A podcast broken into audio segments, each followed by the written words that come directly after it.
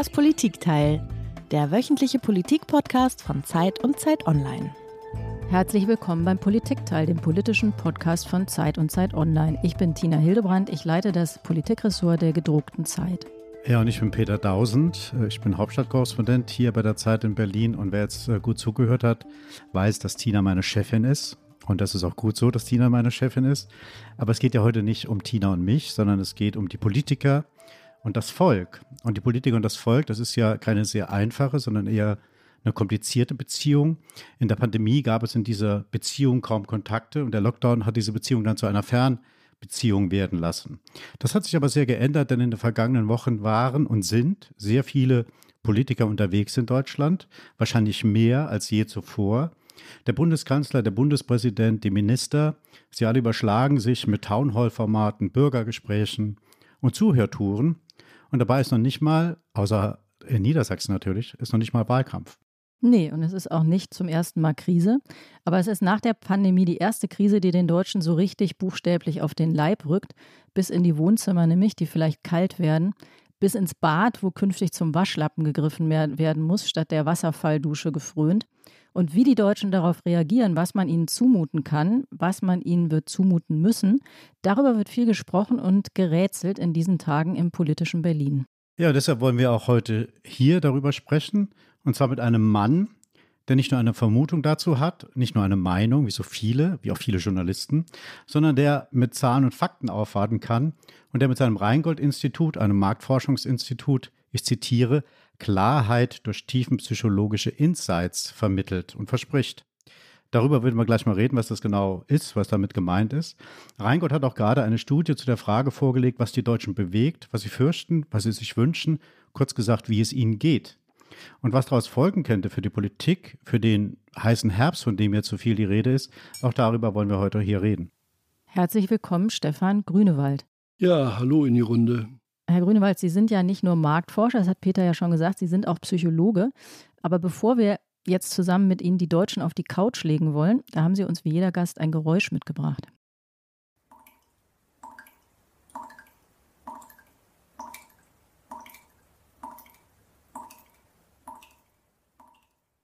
Tja, man hört was tropfen. Was steckt hinter diesem Tropfen, Herr Grünewald? Also ich glaube, der Tropfen hat eine mehrfache Bedeutung. Also wir spüren so, wie der Fluss des Lebens versiegt. Also kriegen gerade in unseren aktuellen Studien mit, ne, der Rhein, wo das Wasser versickert, fließt nicht mehr. Und das wird fast wie ein Sinnbild äh, gesehen, was vielleicht im Herbst, Winter auf uns zukommen kann. Aber der Tropfen gemahnt auch äh, an unsere Durchprozesse. Wie weit sollen wir den Hahn aufdrehen oder wie weit geben wir uns sparsam und äh, machen die Tröpfchenwäsche. Ja, Grünewald, Sie haben ja schon viele Studien vorgelegt äh, und in einer jüngeren Studie haben Sie den Deutschen äh, nach zwei Jahren Pandemie ein Melanchovid diagnostiziert, also eine Art von Corona-bedingter Niedergeschlagenheit. Melanchovid ist ja ein Kunstwort, das sich aus Melancholie und Covid zusammensetzt. Dröseln Sie uns doch mal bitte, bevor wir dann gleich zu Ihrer Studie kommen, dröseln Sie uns mal kurz auf, wo wir uns mental denn gerade aktuell befinden oder anders gesagt, wie geht es uns denn so? Also dieses Melanchovid äh, bezog sich auf den Seelenzustand Anfang des Jahres. Nach zwei Jahren Pandemie hatten wir festgestellt, dass viele sich in der Lockdown-Zeit buchstäblich in ihr persönliches Schneckenhaus zurückgezogen hatten. Die Selbstbezüglichkeit sehr, war sehr stark gewachsen und viele Menschen dachten nicht mehr in globalen, europäischen oder nationalen Dimensionen, sondern waren auf ihr unmittelbares Umfeld bezogen.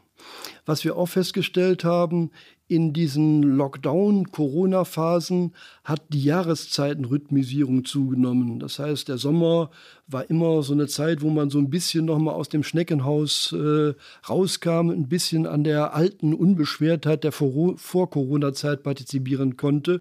Im Winter gab es eine drastische Rückzugstendenz. Die Nation versank fast kollektiv in eine Art äh, Winterschlaf. Und wir haben im Februar eine groß angelegte Studie gemacht, die wir auch quantifiziert haben und haben gemerkt, wie resignativ der Gemütszustand äh, war. Also viele Menschen fühlten sich nach zwei Jahren Corona antriebslos. Sie hatten sich in eine Art Enttäuschungsprophylaxe eingerichtet. Das heißt, sie kappten freiwillig den Erwartungshorizont, den sie ans Leben hatten, um nicht wieder zu erleben, dass sie Pläne umwerfen mussten, dass Wünsche nicht in Erfüllung gehen, weil die nächste Corona-Welle das alles wegschwemmte. Und man hatte zum Teil in den Gesprächen das Gefühl, man hatte seine Erwartungen so eingeebnet, dass viele Menschen, um mit Karl Lauterbach zu sprechen, zufrieden damit waren, dass ihr Leben allenfalls einen milden Verlauf nimmt. Das ist ja ein super Wort, Enttäuschungsprophylaxe, Peter, das müssen wir uns merken. Das kann man, glaube ich, umfänglich politisch einsetzen. Aber dann kam ja ähm, der Schock. Ne? Dann kam der 24. Februar, der Krieg in der Ukraine begann und es war so eine Art Weckruf, oder? Das hat die Menschen geschockt in eine fundamentale Ohnmacht äh, gestürzt. Also gerade in den ersten Tagen nach Kriegsausbruch hatten die Menschen das Gefühl, da bricht eine eskalierende Wirklichkeit in ihren wohlgeordneten Alltag, der ein, die ein Potenzial hat, was unermesslich ist. Also man stierte förmlich in einen Kriegsabgrund und gerade in den ersten Tagen berichteten uns die Probandinnen und Probanden, dass sie ständig äh, auf ihr Handy starrten, ständig auf der Suche nach äh, erlösenden Nachrichten waren. Also man verfolgte sehr akribisch das Kriegsgeschehen, hoffte, dass da irgendwie eine Entwarnung kommt. Aber desto mehr man in die Nachrichten guckte, desto stärker hatte man das Gefühl, der Blick in den Abgrund äh, vertieft sich und man gerät immer weiter in eine Art äh, Schockstarre. Gibt es aber da nicht auch einen Gewöhnungseffekt, äh, wenn sich das länger hinzieht? Man hat ja am Anfang auch gedacht, dieser Krieg geht relativ schnell vorbei. Das waren die Prognosen von vielen Militärexperten.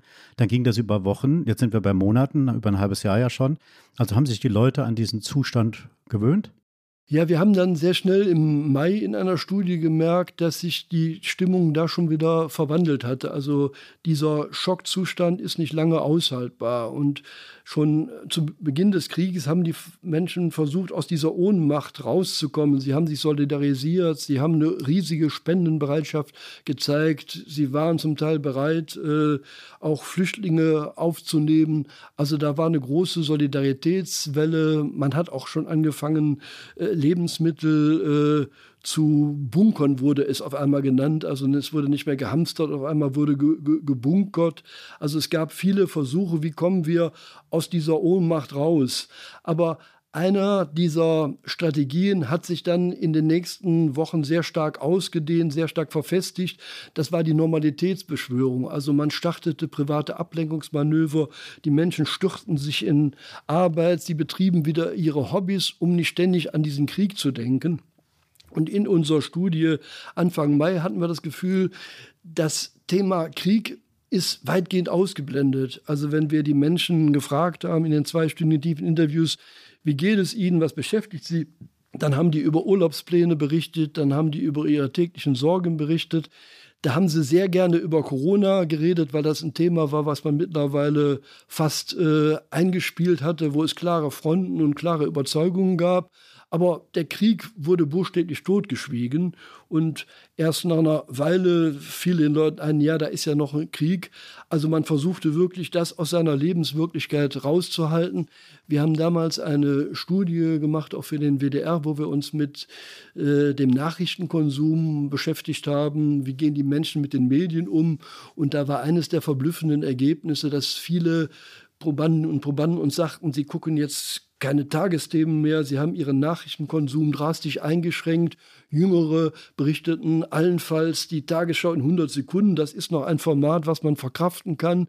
Und bei einigen haben wir auch die äh, Reaktivierung des guten alten Videotext wiedergefunden, weil das ein Medium war, was bildlos ist, was uns mit kondensierten Informationen versorgt, aber uns nicht die Schrecken der Kriegsbilder beschert. Das ist ja super interessant. Hm. Wir wollen jetzt gleich über Ihre neue Studie sprechen, die, deren Ergebnisse Sie ähm, jetzt gerade veröffentlicht haben. Aber sagen Sie uns doch einmal, weil Sie haben jetzt schon verschiedentlicher die Studien erwähnt, ähm, wie machen Sie diese Studien? Also wen fragen Sie da genau? Was fragen Sie? Wie funktioniert das? Also wir arbeiten tiefenpsychologisch, das heißt, wir arbeiten in der Regel nicht mit Hunderten von repräsentativ ausgewählten äh, Probanden, sondern wir suchen schon je nach Fragestellung einen, einen soliden Querschnitt durch die Bevölkerung. Aber dann nehmen wir uns zwei Stunden Zeit und legen die Menschen sinnbildlich zwei Stunden auf die Couch und stellen auch gar nicht viele Fragen, sondern die Frage ist, ne, wie, wie, wie geht es Ihnen, wie ist die Stimmung bei Ihnen oder wie erleben Sie die Stimmung im Land? Und dann hat der Psychologe die Aufgabe, in den zwei Stunden dieses Stimmungsbild immer weiter zu vertiefen. Also es geht nicht darum, Meinungen abzufragen, dass die Menschen da ihre sozialen Erwünschtheiten präsentieren oder Rationalisierung zum Besten geben, sondern sie wollen, sollen sehr minutiös beschreiben, was äh, in ihrem Alltag eine Rolle spielt, wie sie die Krise erleben, wie sie die Politik erleben. Und äh, nach zwei Stunden haben wir häufig das Gefühl, jetzt hat sich so ein relativ klares Bild ergeben und ein gutes Tiefeninterview zeichnet sich dadurch aus, dass am Ende auch die Probandinnen und Probanden das Gefühl haben, sich selbst auf die Schliche gekommen zu sein und Aspekte in den Blick genommen zu haben, die ihnen vorher gar nicht klar waren oder die man sich nicht bewusst gemacht hat. Mal gucken, ob uns das auch gelingt. Sie haben aber auch, Sie haben aber auch, wenn ich Sie richtig verstanden habe, auch nach sehr ähm, konkreten, nach Maßnahmen gefragt. Welche Maßnahmen ergreifen Sie? Ist das richtig? Ja, wir stellen natürlich auch die Frage, wenn, wenn Sie sich so ohnmächtig fühlen, was, wie gehen Sie damit um? Wie, wie gestalten Sie Ihren Alltag? Und von da aus äh, kriegen wir natürlich immer einen Blick, nicht nur was die Menschen beschäftigt, sondern wie sie auch versuchen, wieder aus diesem Krisenmodus, Krisenmodus rauszukommen. Also was uns zum Beispiel aufgefallen ist, äh, Im Mai setzte diese Kriegsverdrängung an. Das ging dann nahtlos über in die Unbeschwertheit des Sommers, wo die Menschen versuchten, die Probleme, vieles Politische auf Pause zu setzen und gleichzeitig ahnte man oder wusste man, da äh, die Probleme sind noch da und sie werden sich im Herbst zuspitzen. Und das führte dann bei einigen dazu, dass die wirklich so den Tanz auf dem Vulkan probiert haben, dass sie gefeiert haben, als wenn es kein Morgen wäre, dass das fast karnevaleske Zustände waren. Der Karneval ist ja so der, das Fest der letzten Stunde, der 11.11. .11 antizipiert ja, dass es irgendwann zwölf äh, äh, schlägt, dass wir das Aschenkreuz kriegen, dass es eine dumpfe Fastenzeit gibt. Und auch das war so eine Selbststabilisierungsform, dass man nicht nur sehr stark im Sommer wieder die Gemeinschaft gesucht hat, dass man sich vergewissert hat, aha, ich bin nicht allein in diesem diffusen Krisenszenario, sondern man hat wirklich versucht, die Zeit mit ihren Problemen zu vergessen und äh, im Lebensgenuss mal wieder zu schwelgen. Ja, der Karnevalsvergleich musste ja von einem Rheinländer kommen, das ist ja ganz klar. Ich würde aber gerne einmal nachfragen. Sie haben uns ja schön äh, definiert, was jetzt diese Klarheit durch tiefenpsychologische Insights eigentlich ist. Das haben Sie ja eben erläutert, wie das gewonnen wird, wie Sie zu diesen Insights kommen. Ist das ein Alleinstellungsmerkmal von Ihrem Institut oder gibt es andere, die ähnlich vorgehen in Deutschland? Es gibt andere, die ähnlich vorgehen. Wir sind, glaube ich, diejenigen, die das am fundiertesten machen. Wir haben eine eigene Rheingold-Akademie und bei uns wird jemand Mitarbeiter, der in der Regel Psychologie studiert hat und dann zwei Jahre an die Rheingold-Akademie geht und dann sozusagen das methodische Rüstzeug hat, um äh, tiefenpsychologische Interviews zu führen und die auch vernünftig zu analysieren und auszuwerten. In Ihrer Studie jetzt haben Sie äh, verschiedene Typen ausgemacht, die ähm, also verschiedene äh, Arten mit der Krise umzugehen. Welche Typen sind das? Gestatten Sie mir, dass ich vorher noch was zur Eigenart der Krise sage. Also wir mhm. haben jetzt in den letzten Wochen diese tiefen Interviews geführt und wir haben gemerkt, die Krise ist bei vielen Menschen noch gar nicht so akut im Alltag angekommen. Sie ist eine Drohkulisse, die aber ein ungeheures Angstpotenzial dadurch entfaltet, weil sie so unbestimmt ist. Also wir sind in einem Übergangsmodus. Also mit einem Bein stehen viele noch in dieser Unbeschwertheit des Sommers und versuchen, ne, die, die Sommerleichtigkeit noch in den September zu verlangen. Mit dem anderen Bein merkt man aber, ne, die, die Preise äh, steigen, ne, der Tankrabatt äh, ist Geschichte, die ersten Energierechnungen flattern ins Haus und man weiß gar nicht, was da alles auf einen zukommt und wie man das stemmen soll. Aber für die meisten ist die Krise noch etwas, was äh, auf den Oktober verschoben wird, was einen sehr unbestimmten Charakter hat, was wie gesagt aber fast die Angst noch vergrößert, weil Sie kennen das vielleicht aus den äh, Horror- oder Vampirfilmen, wenn das Grauen die Gefahr noch unbestimmt ist, ist man viel angespannter, als wenn der Vampir zum ersten Mal ins Bild tritt, eine konkrete Gestalt hat und man eine Ahnung davon kriegt, dass man vielleicht mit Kreuzen, Knoblauch oder Pflöcken dieser Gefahr zur Leibe rücken kann. Aber wenn die Gefahr unbestimmt ist, wenn nur die Vorhänge wehlen, wenn es komische Geräusche gibt, dann steigert sich sozusagen das, das Unbehagen und in so einem seltsamen Zwischenzustand sind wir. Also die Menschen schildern uns im Interview, ja, sie wissen überhaupt nicht, was da auf sie zukommt. Ne? Müssen sie sich komplett einschränken? Sitzen sie im Kalten? Gibt es vielleicht sogar den äh, kompletten Blackout und sie sitzen sogar im, im Dunkeln? Oder ist das alles glimpflich und äh, man kommt noch relativ, weil die Gasspeicher ja auch gut gefüllt sind, raus?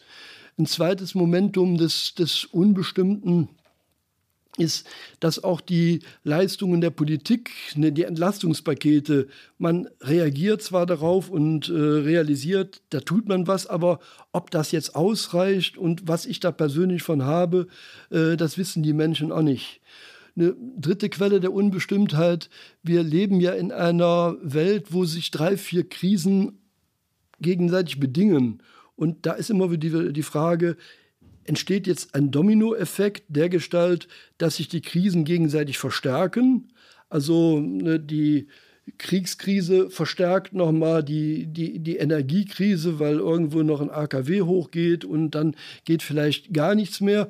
Oder führen die Krisen dazu, dass sie sich wieder relativieren? Sprich, dass der Klimawandel dafür sorgt, dass der Winter extrem warm ist und wir dadurch nicht in diese Heiznot und äh, Spar Problematik reingeraten. Also das, da spielt man so mit und man merkt auf einmal, dass auch auf einmal eine große Ambivalenz da. Einerseits sieht man am Dürresommer, an den vertrockneten Wiesen, dass der Klimawandel eine reale Bedrohung ist. Andererseits ist angesichts der Perspektive eines kalten Winters der Klimawandel fast wieder eine Entlastungsform, auf die man äh, hofft und äh, setzt. Sie waren ja schon mal bei uns zu Gast. Das war zu Beginn der Corona-Pandemie. Und damals haben wir uns gefragt, warum fangen jetzt alle auf einmal an, Klopapier zu horten oder so. Und man hat gedacht, das ist ja total verrückt. Und ich weiß noch, Sie haben das beschrieben als im Grunde ein, ein Mechanismus der Selbstermächtigung. Man ist auch konfrontiert mit einer unsichtbaren Gefahr, nämlich einem Virus, und versucht irgendwie was zu machen. Und indem man dann eben da irgendwie Klopapiervorräte oder Nudelvorräte auffüllt, hat man das Gefühl, man kann was machen. Wiederholt sich das jetzt? Ja, vielleicht noch zu diesem Corona-Momentum. Also Corona, das haben Sie äh, wunderbar beschrieben. Es ist natürlich ein Problem, wenn man mit einer Gefahr konfrontiert ist, die man sinnlich nicht wahrnehmen kann. Also das Virus ist unsichtbar, man kann es nicht riechen, nicht schmecken. Und das sorgt dafür, dass man das Gefühl hat, man hat überhaupt keine Möglichkeit der Selbstwirksamkeit. Man kommt nicht in Handlungsvollzüge. Und vieles, was wir in der Corona-Zeit beobachtet haben, waren Versuche, wieder handlungsfähig zu werden. Also in Amerika hat man damals die Waffengeschäfte äh, gestürmt. Bei uns waren es die Baumärkte. Man hat sich armiert mit Äxten, Schraubenziehern und Hämmern, um das Gefühl zu haben, man kann irgendwas machen, auch sinnvoll anstellen. Es gab äh, während der Corona-Zeit wüste Putzoffensiven, weil man da sichtbare Feinde, äh, Schmutzansammlungen in diesen privaten privaten Bodenkriegen äh, zur Strecke bringen konnte.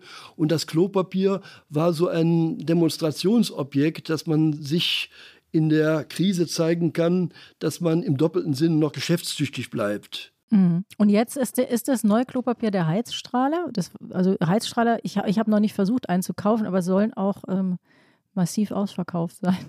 Ja, es äh, gibt, gibt die Heizstrahle. Es gab äh, zu Beginn des Kriegs gab es das Sonnenblumenöl. Äh, das hat natürlich mitunter auch einen rationalen Hintergrund, weil Sachen knapp werden. Aber man hoffte auch, dass man sozusagen über das Sonnenöl wieder äh, in diesem resignativen Alltag eine neue Viskosität reinbringt, äh, dass äh, das Leben nicht in der Schockstarre erstirbt. Also die Dinge, die man dann äh, kauft, die man dann bunkert und hamstert, haben mitunter auch eine symbolische Bedeutung. Jetzt ist es natürlich das, das Holz, das man anschafft, die, die Heizöfchen, die, die, die Decken, die angeschafft werden weil man will ja nicht sozusagen tatenlos in einen kalten Winter gehen, sondern hat schon so Ideen, wie man es sich trotzdem irgendwie gemütlich machen kann. Ja, es gibt noch was anderes. Ich glaube, dass die Leute, äh, wie Sie es ja benennen, also dass man wieder handlungsfähig, wo sie selber wird, das sind jetzt meine Worte, aber in diese Richtung geht es ja, dass die Leute sparen. Also, dass die Leute gucken, ähm, wenn ich das Zimmer verlasse, mache ich das Licht aus. Das ist ja auch sozusagen ein Versuch, wieder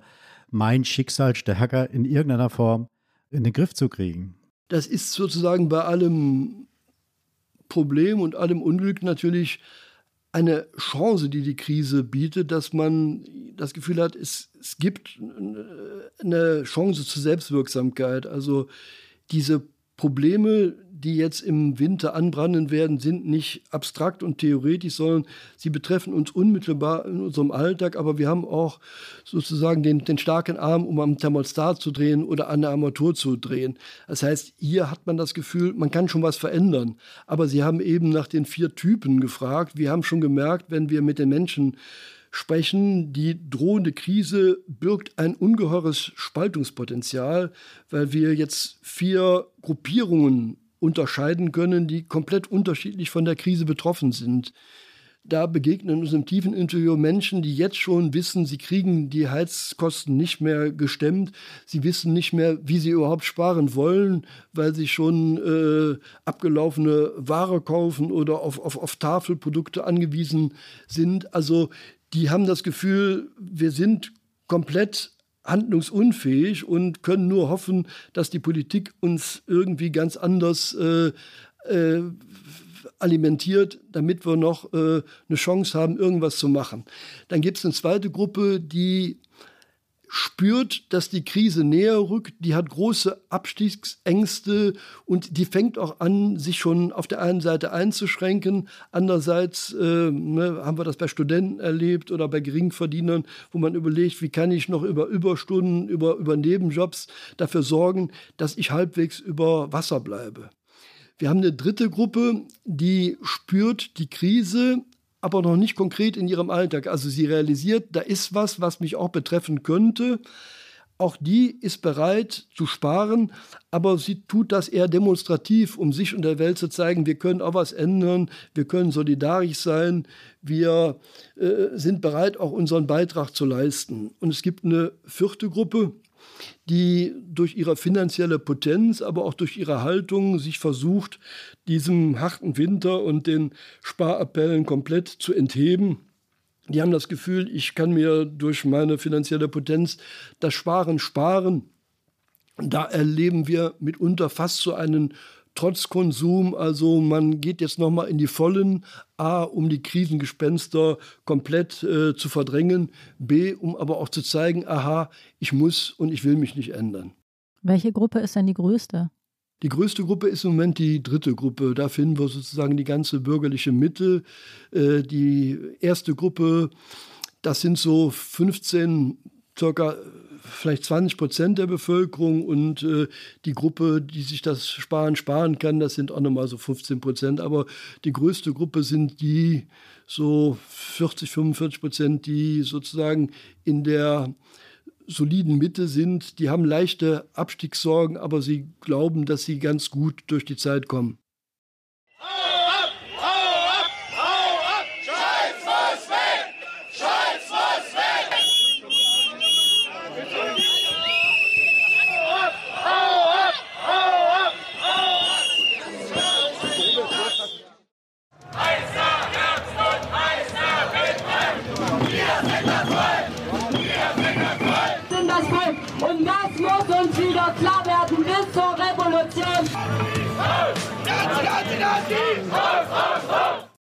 Ja, Herr Grünewald, wir haben da so einen kleinen Vorgeschmack auf das gehört, was die Politiker zumindest mal erwarten, oder einige von ihnen, für diesen Herbst, nämlich großen Unmut. Äh, die Außenministerin Annalena Baerbock und auch die Innenministerin Nancy Faeser haben schon von drohenden Volksaufständen gesprochen. Was halten Sie davon? Ist das eine berechtigte Sorge oder ist es eher Panikmache? Sorge ist berechtigt, weil sie im Bereich des Möglichen ist. Sie ist aber aktuell nicht gedeckt durch den, den Stimmungszustand. Äh, wie gesagt, die, die Krise ist noch sehr diffus, sie ist noch sehr unbestimmt. In den Interviews erleben wir, dass die Menschen eher noch äh, so versuchen, so diese, diese Sommergelassenheit ein bisschen rüberzunehmen. Wir merken natürlich auch so Stimmen, wo, wo, es in den Trotz geht, wo man äh, den Politikern die Kompetenz äh, abschwört und wo man sagt, wenn wir eine andere Russlandpolitik gemacht hätten oder jetzt machen würden, dann hätten wir die ganzen Probleme nicht. Die Wut ist da, aber sie ist noch nicht so, dass man das Gefühl hat, jetzt bricht äh, ein Volksaufstand. Es ist eher so, eine schwelende Wut, die wir schon seit der Corona-Zeit erleben, dass man merkt, ne, der, das Leben funktioniert nicht mehr in dem Takt und auch viele Formen, die uns stabilisiert haben, des Zusammenlebens sind nicht mehr da. Man spürt auch, sagen wir, die wachsende Entzweiung, auch durch die Corona-Zeit bedingt in der Bevölkerung, sodass insgesamt so die, die Reizbarkeit größer geworden ist. Aber das führt im Moment noch nicht zu einem, zu einem offenen Flächenbrand. Wie gesagt, äh, die Krise ist für viele noch nicht akut im Alltag da. Es kann sein, dass wir da im Oktober, November in einer ganz anderen Situation stehen. Aber ich glaube, diese Drohkulissen, die im Moment aufgebaut werden, sind auch ein Versuch, mit dieser aktuellen Unbestimmtheit umzugehen. Also man zimmert da ein, ein, ein, ein, Bild, äh, was vielleicht besser aushaltbar als dieses äh, Unentschiedene, was wir im Moment noch beobachten. Was die Leute da gerufen haben in diesem Nachrichtenteppich, das war ja Volksverräter, Scholz muss weg, hau ab. Und wir sind das Volk. Da steckt ja auch so eine Idee von so einem Antagonismus. Es gibt das Volk auf der einen Seite und die Politik auf der anderen Seite und das ist was anderes oder eben was, was Gegnerisches sozusagen. Wenn Sie jetzt mal als ähm, politisch interessierter Psychologe auf die Politiker gucken, die es natürlich so nie gibt, wie es auch die Medien nicht gibt. Was machen die denn für einen Eindruck auf Sie? Der Peter hat es ja gesagt, es gab Warnungen vor Volksaufständen, andere sagen wieder Quatsch, das ist alles Panikmache. Also so ähm, ganz klar scheinen die sich auch nicht darüber zu sein, was jetzt da so auf sie zukommt, oder? Nein, die Politiker haben natürlich auch mit diesem Problem des Unbestimmten zu, zu, zu kämpfen. Und äh, klar, ich glaube, aus ihrer Sicht, äh, entweder wirft man ihnen später vor, dass sie zur Panikmache tendieren oder sie haben nicht äh, gründlich genug gewarnt. Und da einen Mittelweg zu finden, ist sicherlich nicht einfach. Was wir jetzt erleben in dieser Unbestimmtheit, wird viel auf die Politiker projiziert. Also wir erleben, dass ein Teil der Bevölkerung die Politik in so eine Heilsbringerfunktion äh, bringt. Also man hofft, ne, ne, das hat vor allen Dingen den Herrn Habeck äh, ereilt, ne, da haben wir jemanden, der uns unbeschadet durch die schwere Zeit bringt. Wenn das natürlich nicht eingelöst wird oder wenn sich da Unstimmigkeiten zeigen, ist die Enttäuschung dann groß. Eine andere Disposition ist, dass äh, die Politiker in so eine Sündenbockrolle äh, gedrückt werden und man äh, letztendlich den Beweis tritt, hätten wir nicht so unfähiges Personal und wäre die Politik nicht von falschen Prioritäten geleitet, dann hätten wir jetzt diese Winterprobleme überhaupt nicht und könnten unbeschadet äh, in die Adventszeit gehen.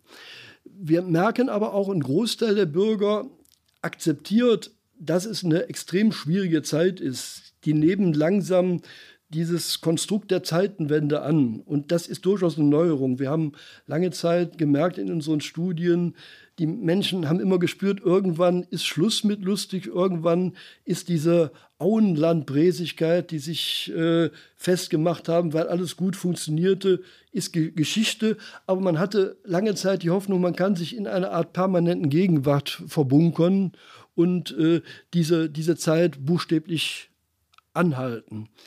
Jetzt sind wir aber in einer Bewegung, wo ein Großteil der Bürger annimmt, ne, dass eine Krise ansteht und sie ist auch bereit, sich umzustellen, diese Zeitenwende mitzugestalten.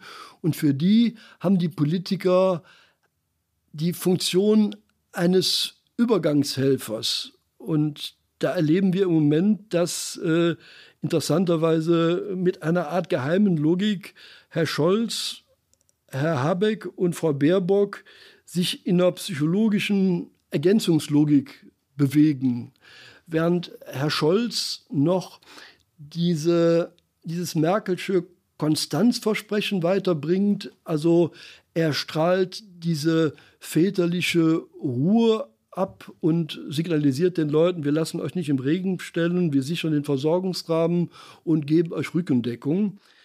Herr Habeck geht da einen Schritt weiter. Also er stabilisiert nicht nur den Übergang, sondern macht die Leute darauf aufmerksam, dass ein Übergang schmerzlich ist. Man hat unter das Gefühl, er ist die Schmerzlichkeit des Übergangs in Person, wie er sich windet, wie er auf Ambivalenzen hinweist. Man hat auch das Gefühl, da ist eine andere Ansprache. Er ist nicht mehr so mütterlich oder väterlich, sondern agiert wie ein großer Bruder auf Augenhöhe, fordert die Bürger auch heraus, äh, verlangt Opfer ab, spendet gleichzeitig auch Zuversicht.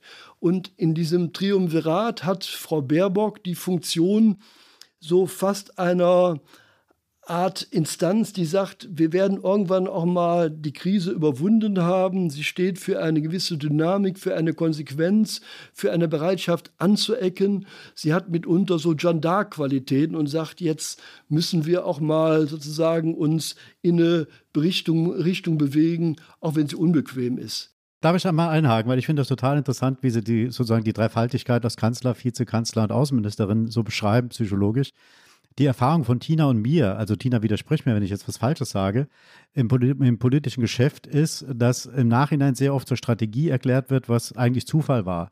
Also ist es, ähm, Sie beschreiben das ja so, als sei da eine Absprache fast dahinter, weil das ja so auffächert. Nein, nein, das, ich glaube, das ist überhaupt nicht abgesprochen, sondern da fügt sich was. Also was von den Menschen da draußen jetzt, jetzt, jetzt wahrgenommen wird. Also klar, ne, auch diejenigen, die den Politikern trauen, da wird dann gesagt, ja, der, der Scholz ist zu ruhig, aber letztendlich äh, profitiert die das Habecksche Problem deklinieren von diesem Ruhepol und auch die Baerbocks äh, Konsequenz fußt sozusagen darauf, dass vorher die Ambivalenz äh, deutlich wurde, aber auch so ein, ein Versorgungsversprechen. Also das interagiert. Ich glaube nicht, dass man da äh, politisch, strategisch das so ausbaldowert hat, aber das, das, das fügt sich so. Und interessanterweise spielt in unseren Gesprächen der Herr Lindner der noch im letzten Wahlkampf eine ganz herausgehobene Rolle für die Wählerinnen und Wähler gespielt hat, auf einmal fast gar keine Rolle. Also im letzten Wahlkampf haben wir bei den Wählern eine Art Machbarkeitsdilemma festgestellt. Also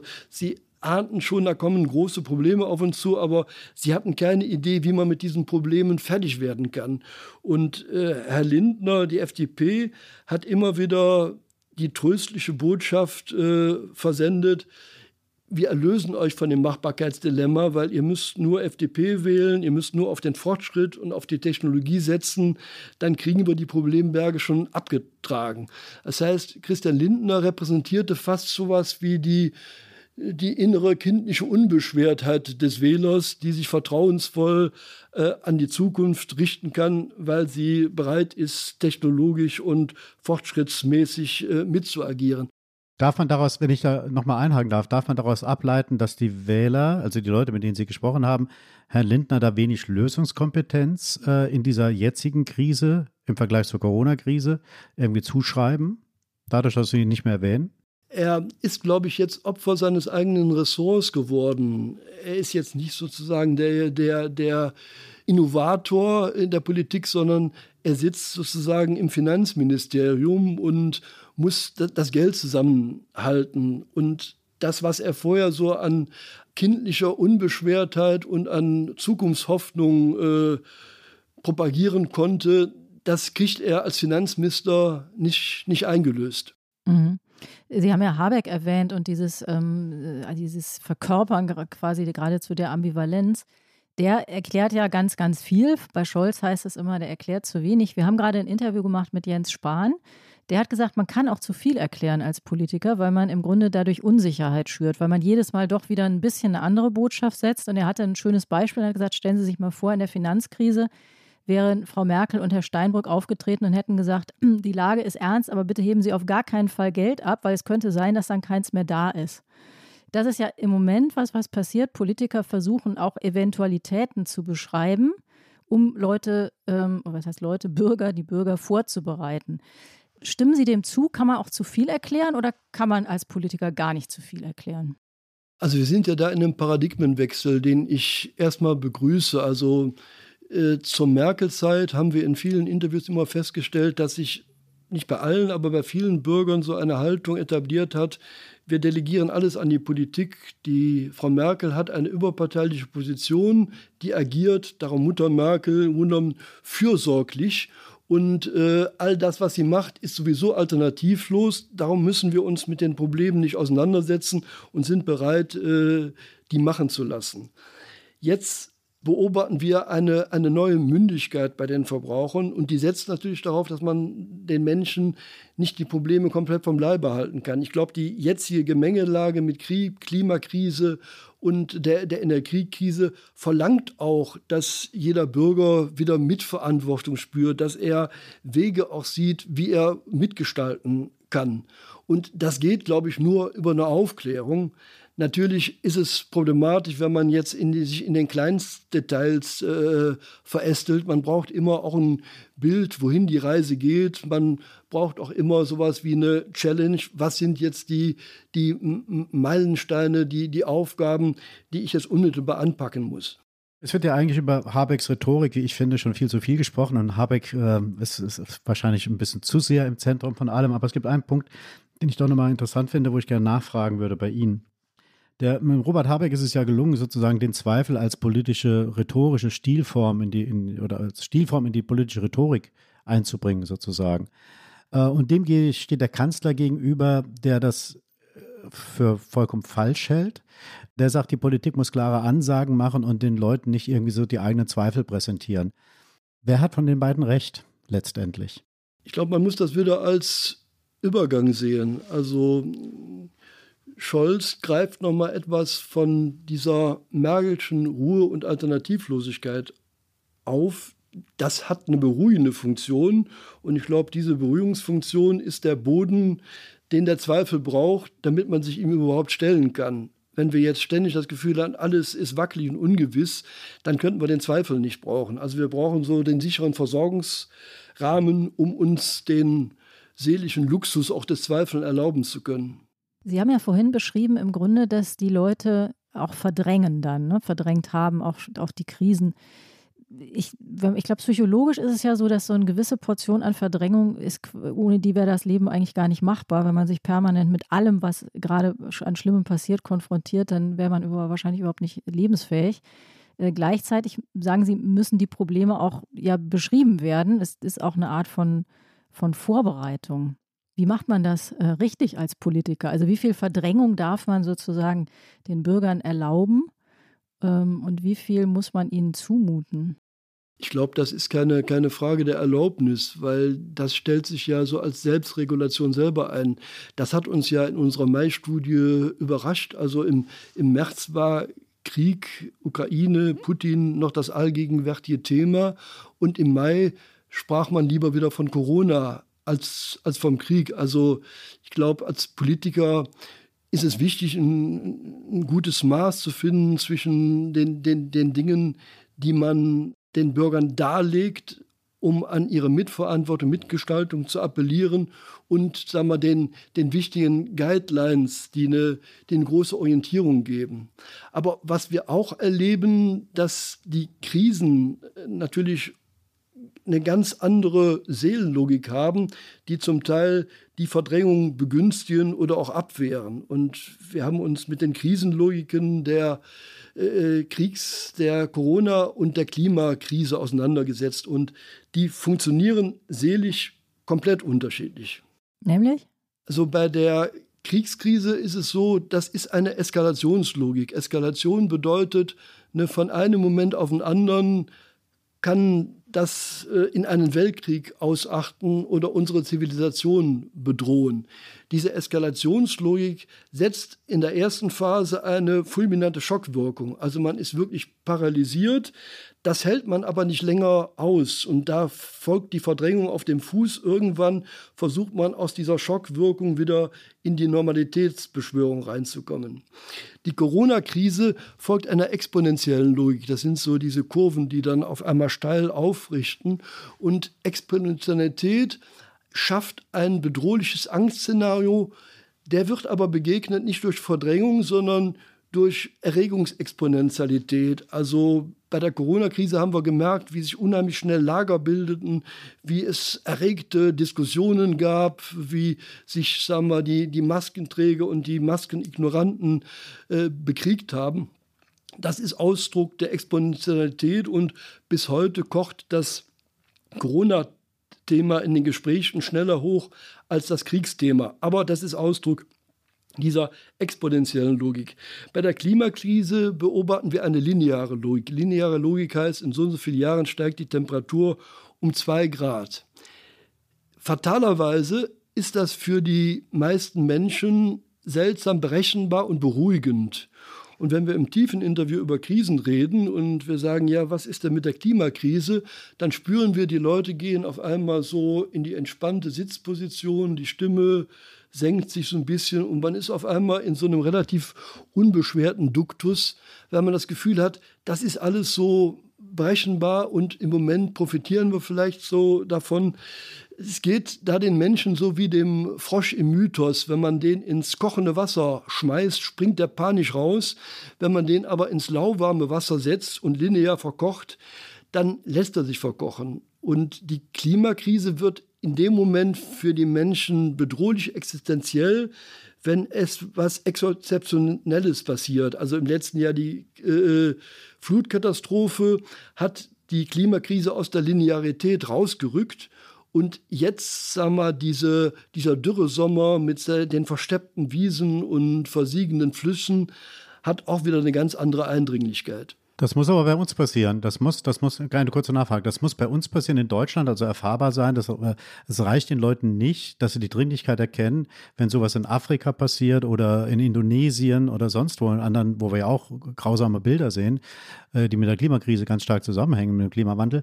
Also das muss vor der Haustür sehen, passieren, wenn ich Sie da richtig verstehe. Es muss, sagen wir mal, Teil unseres, unseres Lebensalltags werden. Und bei der äh, Flutkatastrophe war es man konnte das schon so sehen, dass wer jetzt 70, 80 Kilometer davon entfernt war, war nicht in dieser unmittelbaren Betroffenheit wie diejenigen, die so rund ums Ahrtal äh, lebten. Jetzt im Sommer ne, ist, glaube ich, die, die Klimakrise für alle spürbar geworden und das hat dann auch so den Weckrufcharakter. Wenn, wie Sie beschreiben, wenn im Grunde die ähm, verschiedenen Typen eigentlich die Reaktion bestimmen, also wenn zum Beispiel Exponentialität äh, zu, äh, zu größerer Erregbarkeit führt, heißt das dann, dass Themen, die jetzt aktuell verbunden sind mit dem Ukraine-Krieg, also sprich, sollen wir Waffen liefern, sollen wir Flüchtlinge aufnehmen, oder zum Beispiel die Atomfrage, sollen wir jetzt die Atomkraftwerke länger laufen lassen? Das heißt, das sind ja Themen, die eigentlich polarisieren könnten, aber die Logik der Krise ist gar nicht danach. Das heißt das, Sie rechnen nicht damit, dass solche Themen hochpoppen und zu großen Spaltungsthemen werden? Also die drei Themen haben ein unterschiedliches Polarisierungspotenzial. Die Atomfrage ist seit den 70er Jahren fast zu einer Glaubensfrage. Ne, da haben sich die Grünen rumgebildet und da gibt es andere, die dann eher sozusagen technologiefreundlich sind. Diese, diese Lager gibt es und äh, da, da kocht es dann hoch. Bei der Flüchtlingskrise, das haben wir ja 2015 erlebt, können sich auch die äh, Gemüter erhitzen. Da gibt es die Willkommenskultur äh, auf der einen Seite und dann äh, auch Menschen, die in der Heidenangst vor Überfremdung haben und da ins Ressentiment äh, kippen.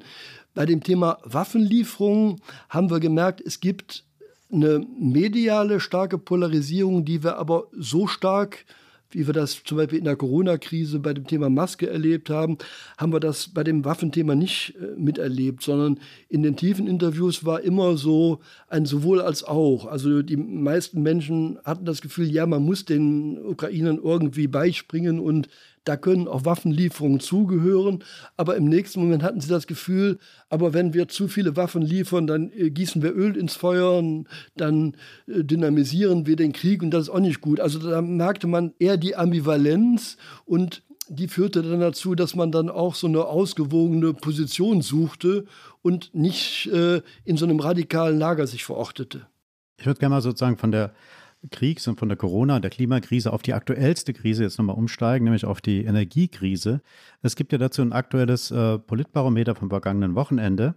Und da heißt es, dass sich 47 Prozent der Deutschen sehr große oder große Sorgen machen wegen der Energiekrise, wegen den steigenden Preisen. 39 Prozent sagen, sie seien nur wenig besorgt und 13 Prozent sagen, dass sie überhaupt nicht besorgt seien. Direkte Frage dazu, ist letztendlich die Energiekrise nicht eine reine Frage nach dem Geldbeutel? Ja, das hatte ich ja eben schon bei den vier Typen. Genau, der letzte gesagt, Typ. Ja. Ne? Der letzte Typ, der enthebt sich der Krise, der hat das Gefühl, das kann ich schultern. Der wird aber irgendwann sehr wahrscheinlich äh, spüren, dass es so eine Art Sozialneid gibt oder dass, sag mal, die, die Solidarität in der Bevölkerung so groß ist, dass man nicht mehr akzeptiert, dass er weiter, sag mal, einen Lebensstil frönt, der überhaupt nicht bereit ist, äh, sich da energetisch äh, zurückzunehmen. Ja, das, das war mir schon klar vorhin, als Sie das erläutert haben, aber gibt es nicht auch so eine Leute, die so eine fatale Einstellung haben, sagen, ist mir doch egal. Also ich muss es hinnehmen und es ist mir egal. Oder gibt es solche Leute in Ihren tiefen psychologischen Interviews, die Sie führen, haben Sie solche Leute gar nicht? Diese so schicksalsergeben, sage ich mal, äh, verhalten. Nein, Fatalismus muss man sich ja leisten können. Und dieser erste Typus, der jetzt schon das Gefühl hat, äh, er weiß nicht, ob er in seiner Wohnung bleiben kann. Natürlich kann er sich vielleicht in Fatalismus flüchten, aber der kämpft natürlich darum, seinen Lebensstandard zu halten. Und diejenigen, die jetzt schon merken, es könnte eng werden, sie haben große Abstiegsnöte, die stemmen sich im Moment mit äh, sehr viel Aufwand dem entgegen. Also da ist man bereit, im Grunde genommen hinzuzuverdienen, das äh, äh, auch einzusparen, was nicht äh, wichtig ist. Und man setzt dann auf die Sachen, die einem wirklich, ne, das Hobby, äh, das man weiter pflegen will, darauf setzt man, das will man nicht aufgeben. Aber Fatalismus erleben wir eher bei denjenigen, die es sich leisten können. In der Logik, wir blenden diese ganze Krise aus und wir versuchen trotzig so weiterzuleben, wie wir bisher gelebt haben. Für die, die es organisieren, können sie ein Entlastungspaket machen, das ist zehnmal so groß wie die bisherigen und dann wird es denen immer noch nicht reichen. Davon zu unterscheiden sind Menschen, die jetzt ihren Briefkasten aufmachen und dort darin Dinge vorfinden, die sie überfordern und worauf sie politische Antworten erwarten. Dass die im Moment demonstrieren oder uns auch einfach E-Mails schreiben und noch unzufrieden sind, das ist völlig in Ordnung. Ich bin hier, um gegen die grassierende Inflation äh, zu demonstrieren. Und ich bin hier, um die, äh, für die, Übergewinn, die dass die Übergewinnsteuer einkassiert wird und dafür äh, für die einfachen Menschen etwas getan wird. Also für normale, ordentliche Lebensverhältnisse äh, bin ich hier und äh, hoffe, dass wir da gemeinsam etwas äh, erreichen können. Ja, das war einmal der SPD-Generalsekretär Kevin Kühnert. Der hat nochmal diesen Unterschied gemacht, sozusagen zwischen legitimen Forderungen und nicht legitim. Und die Demonstrantin, die wir gehört haben, die hat ja sehr konkrete Ziele beschrieben. Also das war ja keine Wutdemonstrantin, die irgendwie sagt, äh, hau ab, sondern die ja sehr konkrete Ziele hat, die verbunden sind mit sozialen Sorgen. Und das ist ja die Kehrseite dieser Energiekrise, das Thema ähm, Kosten, Preise und eben auch Entlastung als das, was man von der Politik dann erwartet in Ihren Interviews beobachten Sie da ein, ein Verschieben auch der Einschätzung, was ist gerecht, also was sozial ist, was gerecht ist? Ändert sich da gerade was? Also ich glaube, es beginnt sich nochmal zu ändern, aber das wird sich im, im Herbst, Winter zuspitzen, weil es dann offensichtlicher wird, weil die, die Not dann wirklich auf der einen Seite greifbar wird, wenn man sieht, äh, dass äh, ne, vermehrt Leute Pfandflaschen suchen, um noch, sagen wir, sich im Discounter was, was leisten zu können. Und auf der, auf der anderen Seite merkt man, äh, es gibt Leute, die sozusagen ihren Lebensstil so weiter pflegen. Also das wird sich zuspitzen und die Gerechtigkeitsfrage ist natürlich immer, weil sagen wir, mit dieser jetzigen Krise ist ja schon ein Solidaritätsaspekt verbunden, dass die Menschen das Gefühl haben, irgendwie äh, sind wir alle betroffen und wir müssen alle unseren Beitrag leisten, dass äh, Energie eingespart wird. Es gibt noch was anderes, was sich gerade so verändert, neben der Gerechtigkeitsfrage. Sarah Wagenknecht hat ja die Tage im Bundestag eine Rede gehalten, die sehr viel äh, Aufregung erzeugt hat. Sie hat da gesagt, dass Deutschland einen beispiellosen Wirtschaftskrieg gegen seinen wichtigsten Energielieferanten angezettelt hat. Daraufhin sind mehrere Promis aus der Linkspartei ausgetreten. Sehen Sie Anzeichen in Ihren Gesprächen, dass sich solche Erzählungen verfangen, dass praktisch sozusagen Ursache und Wirkung äh, vertauscht wird, dass also Putins Angriffskrieg das die eigentliche Ursache ist für die wirtschaftliche Not von Leuten jetzt in, in diesem Herbst oder jetzt aktuell schon, wenn die Rechnungen kommen, äh, sondern die Reaktion darauf. Äh, sehen Sie sowas, dass sich da auch was verändert? Also wir sehen bei einem, bei einem kleinen Teil der Bevölkerung, dass da eine, eine Verschwörungstheorie oder Umerzählung äh, im, im Gange ist. Unter dem Motto, die Politik setzt die falschen Prioritäten. Ne, äh, sie müsste sich mit Russland ganz anders ins, ins, Einvernehmen setzen. Und wenn wir sozusagen da den Arm ausstrecken würden, dann würde auch das Gas wieder fließen. Und äh, das äh, Wohl der Menschen hierzulande sollte uns doch näher sein als das Wohl der Menschen in der Ukraine. Diese Erzählungen gibt es. Äh, ich kann es nicht quantifizieren, aber ich denke, das sind so 15, 20 Prozent der Bevölkerung, die zu so einer Position tendieren. Aber der größte Teil ist nicht empfänglich für die sozusagen für eine Umkehrung, dass man dann im Winter oder im Herbst sagt, Scholz oder Baerbock oder Habeck oder Linder sind schuld daran, dass jetzt das Gas weg ist. Glaube ich nicht. Es wird dann für diese Menschen nicht so im, im Fokus stehen, ne, der Ukraine-Krieg und dass wir äh, solidarisch sind wegen der Ukraine, sondern die Solidarität wird sich so ins eigene Land verlagern. Also wir müssen gucken, dass wir uns gegenseitig aushelfen, um gemeinsam irgendwie durch diese Krise zu kommen. Werbung Prime-Mitglieder hören das Politikteil bei Amazon Music ohne Werbung. Lade noch heute die Amazon Music App herunter.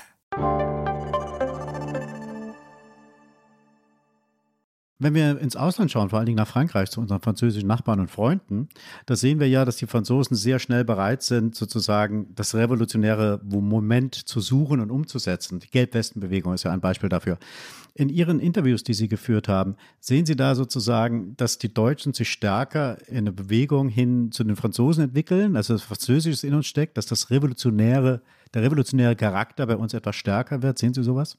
Nein, die Ausgangsbeobachtung heute in unserem Gespräch war ja dieses Melancholit-Momentum, also eher eine Resignation, eine gewisse Antriebslosigkeit, Lustlosigkeit, das Wald auf, es, es brodelt, es gibt eine Unzufriedenheit im Land, aber ich sehe im Moment nicht das revolutionäre Potenzial.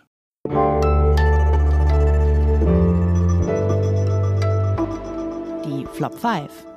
Bevor wir jetzt zu resignativ werden, würde ich sagen, steuern wir auf unsere beliebte, berühmte Repu ähm, Rubrik zu, die Flop 5.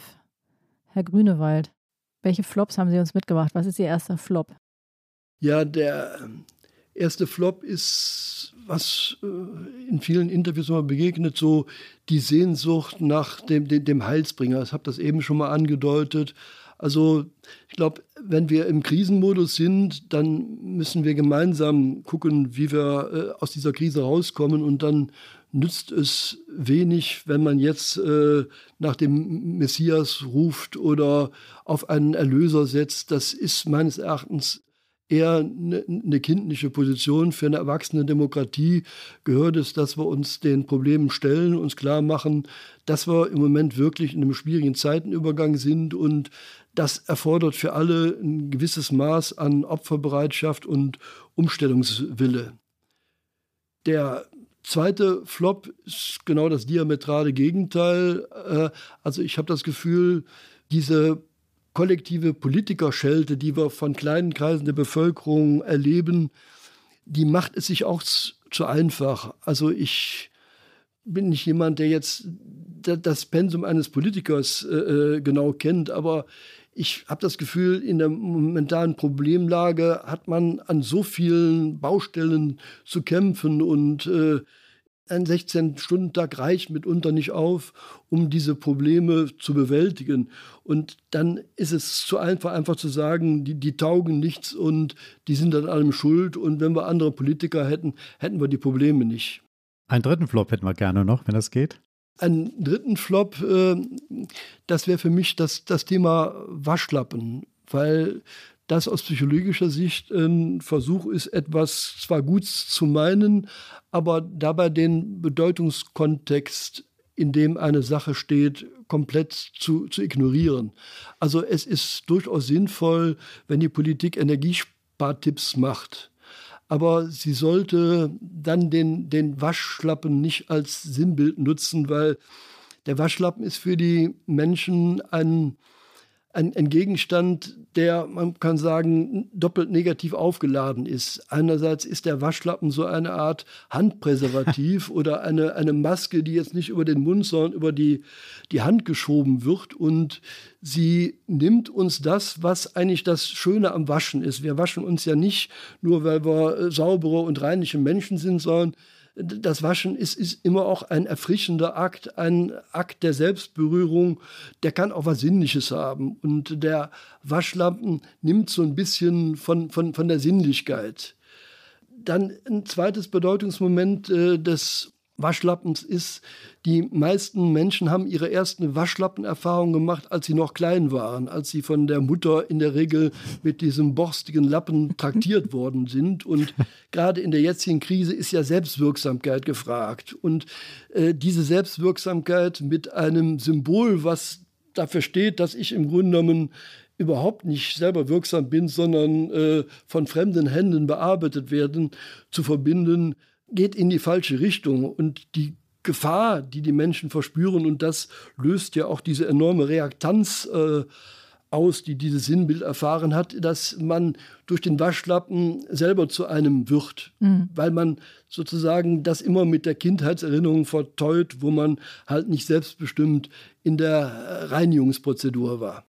Ich bin absolut von den Socken, wie viel im Waschlappen steckt. Vielleicht erklären Sie noch mal für unsere Hörerinnen und Hörer das, den Begriff, den Sie jetzt gerade verwendet haben, Reaktanz.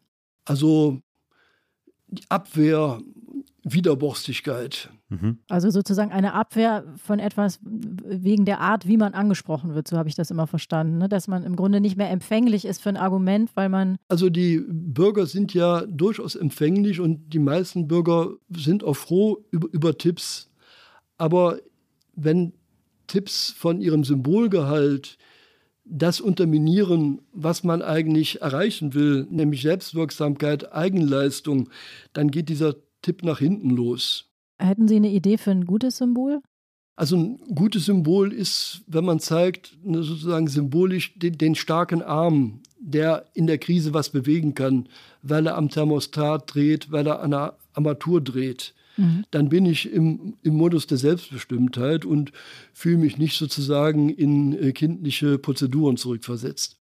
Herr Grünewald, Sie haben uns ja im Vorfeld gesagt, dass Sie nur auf drei Flops kommen. Das äh, deuten wir jetzt mal als ein positives Zeichen, dass es nicht so viele Flops gibt. Aber ich würde gerne bei Ihrem ersten dann nochmal nachfragen, wenn ich darf. Also Sie sagten ja, äh, als ersten Flop äh, nannten Sie den Politiker als infantil verehrten Heilsbringer. Aber ist das nicht momentan das, was momentan in der Gesellschaft äh, gefragt wird oder wonach man sich sehnt? Ich lese das ein bisschen anders. Ich deute das eher so, es gibt eine, es gibt eine Sehnsucht nach politischer Führung in dieser Krise, die, wenn man Umfragen glauben darf, äh, nicht, nicht in dem Maße durch die Bundesregierung geleistet wird. Äh, deckt sich das mit, mit Ihren Befragungen, die Sie, für, die Sie haben?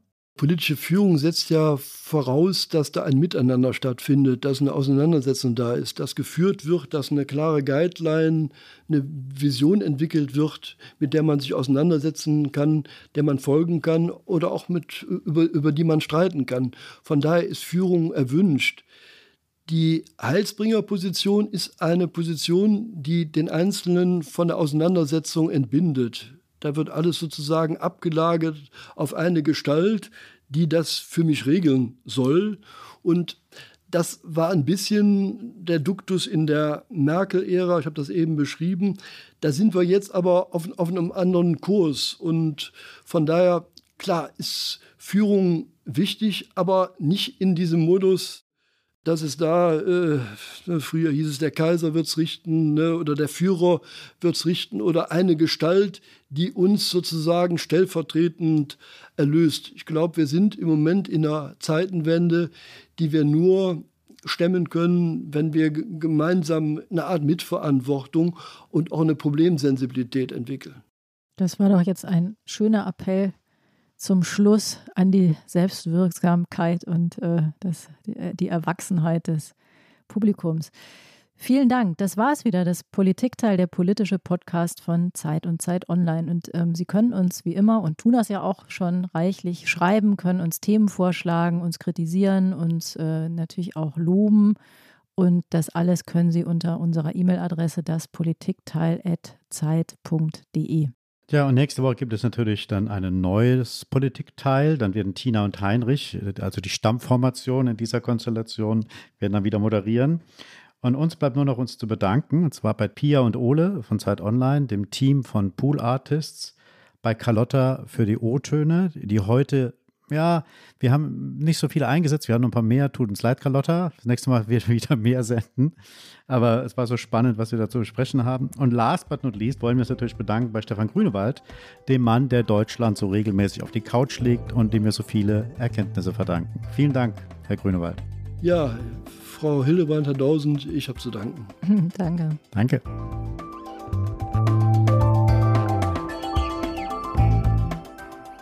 Das Politikteil ist ein Podcast von Zeit und Zeit Online, produziert von poolartists.de.